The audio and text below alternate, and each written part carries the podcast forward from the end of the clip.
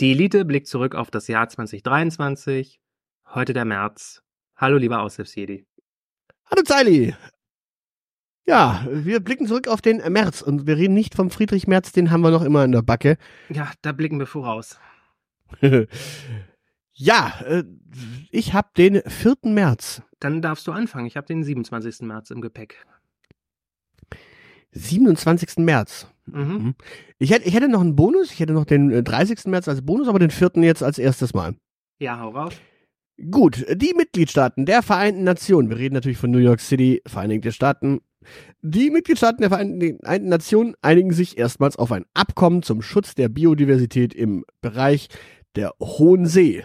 Auf Grundlage des Seerechtsübereinkommens und in Umsetzung einer der bei der 15. Biodiversitätskonferenz getroffenen Vereinbarungen sollen bis zum Jahr 2030 30 Prozent des Gebiets unter Schutz gestellt sein. Mhm. Ambitionierte Ziele und vor allem auf hoher See, da wo es eigentlich, da wo eigentlich niemandem irgendwas gehört, ja. sollen also Schutzzonen eingezogen werden. Das ist spannend, weil da gehört ja niemandem irgendwas. Ja. Und du kennst dieses Problem mit der Allmende? Ja, ich wollte gerade, ich wollte gerade sagen, dass äh, da, dir sollte das Drama der Allmende doch äh, bewusst sein und deshalb ist es doch gut, wenn die UN sich äh, darum kümmert. Ja. Ist doch schön. Ist doch, ist doch voll super, dass die sich jetzt, keine Ahnung, die UN, ähm, dass äh, die Heimat für Wale und na, Delfine leben mehr so in Küstengewässern in der Regel. Wale und Captain Nemo halt.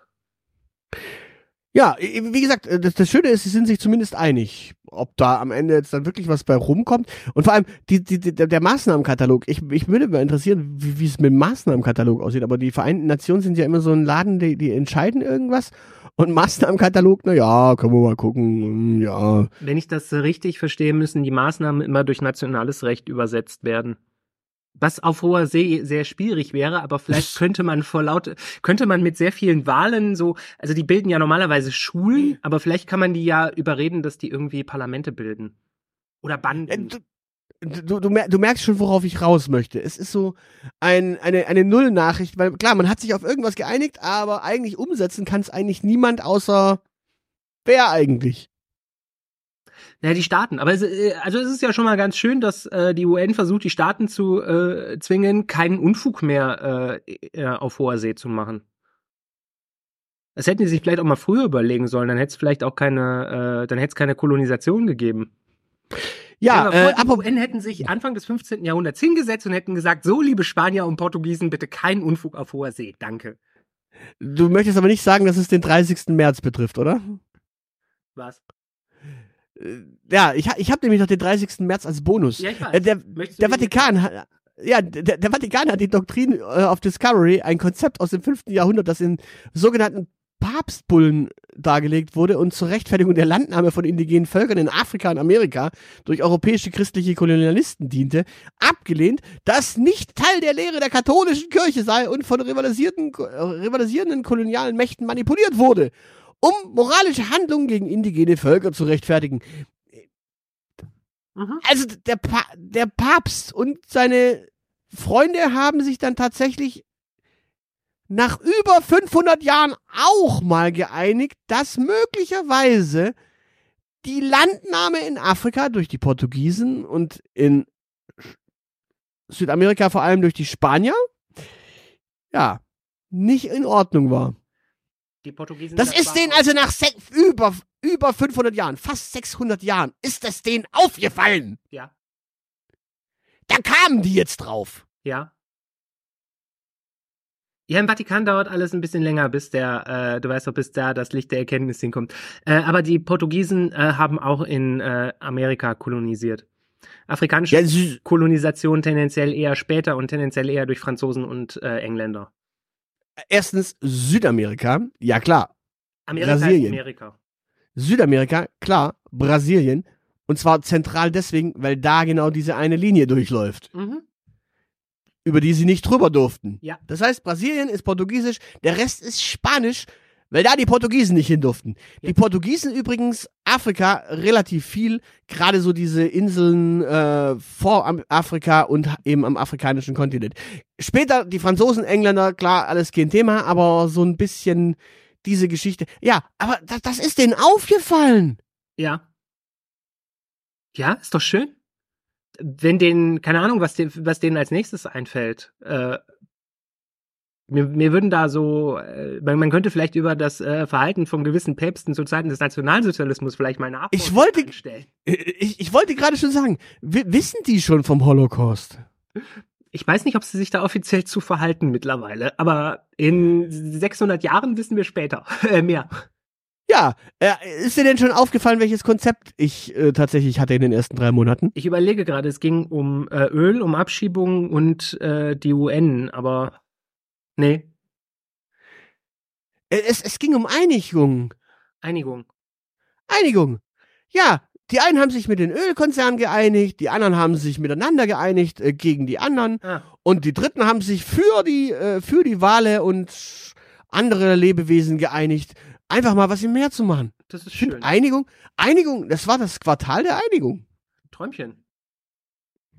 Und sogar der Vatikanstaat wurde sich einig. ah, verrückt. Ja. Lass mich raten, in dem nächsten Quartal geht's dann um Recht. Nein. Schade. Schade, Schokolade. Das wäre, das, dann, dann hätten wir ein Problem mit dem vierten Quartal, weil Einigkeit und Recht und Freiheit, dann ist. Vaterland. Äh, ah. Nee. Hm. Wäre Gut, du das hast. nächste äh, Substantiv. Ich Gut, du hast den 28., den 27. Ich habe den 27. März mitgebracht. Das war nämlich ähm, der große Streik von EVG und Verdi. Ähm, und zwar äh, tatsächlich der äh, eigentlich der erste Streik seit der Wiedervereinigung, der nicht allein arbeitskämpferische äh, Ziele hatte, auch wenn sie das nicht so gerne zugeben, sondern auch mit Fokus auf Klimathemen äh, gestreikt haben. Ähm, und der zusätzlich erstaunlicherweise auch noch einen erstaunlichen Tarifvertrag äh, dabei rumgebracht hat. Das Klima hat jetzt einen Tarifvertrag bekommen. Das Klima hat jetzt einen Tarifvertrag, ja. Also das Klima bekommt äh, eine Erhöhung um 1,5 Prozent, mindestens Mhm. aber 1,5 Grad. Und in höheren Klimazonen gibt's dann mehr. Wer ist denn die EVG nochmal? Äh, die äh, Eisenbahn- und Verkehrsgewerkschaft, so heißt sie, glaube ich, ganz lang. Das ist die Konkurrenzveranstaltung äh, zur äh, GDL, zu unserem liebsten Freund Ah, ich entsinne mich dunkel. Hm. Genau, und die haben gesagt, wir streiken hier für bessere Tarifverträge und wir streiken für, äh, ich glaube, damals war es der Einzelhandel, der streikt immer noch, das ist Verdi. Oder waren es Kommunen? Na, egal. Ähm, ja, genau. Und die haben gesagt, wir streiken jetzt auch fürs Klima, weil die EVG irgendwie eine Klimagewerkschaft ist. Keine Ahnung. Aber wir sehen, es gibt zarte Ansätze für politischen Streik in Deutschland. Naja, äh, Schüler streiken schon seit Jahren politisch. Schüler können nicht streiken. und also Streiks äh, sind das, äh, wo Leute empört in eine Kamera schreien können, dass sie nicht zur Arbeit kommen. Dann ist Streik. Und die CDU streikt auch seit Jahren. Das ist kein Streik, das ist Arbeitsverweigerung. Okay. Ich, ich wollte nur sagen, Erkenntnisgewinn ist auch etwas, was man äh, haben kann, aber man kann sich auch weigern. Meinst du? Dann schauen wir doch mal, äh, wer im äh, April erfahrungsresistent ist. Mhm. Ich bin gespannt. Und sage an dieser Stelle äh, Tschüss, bis zum nächsten Mal.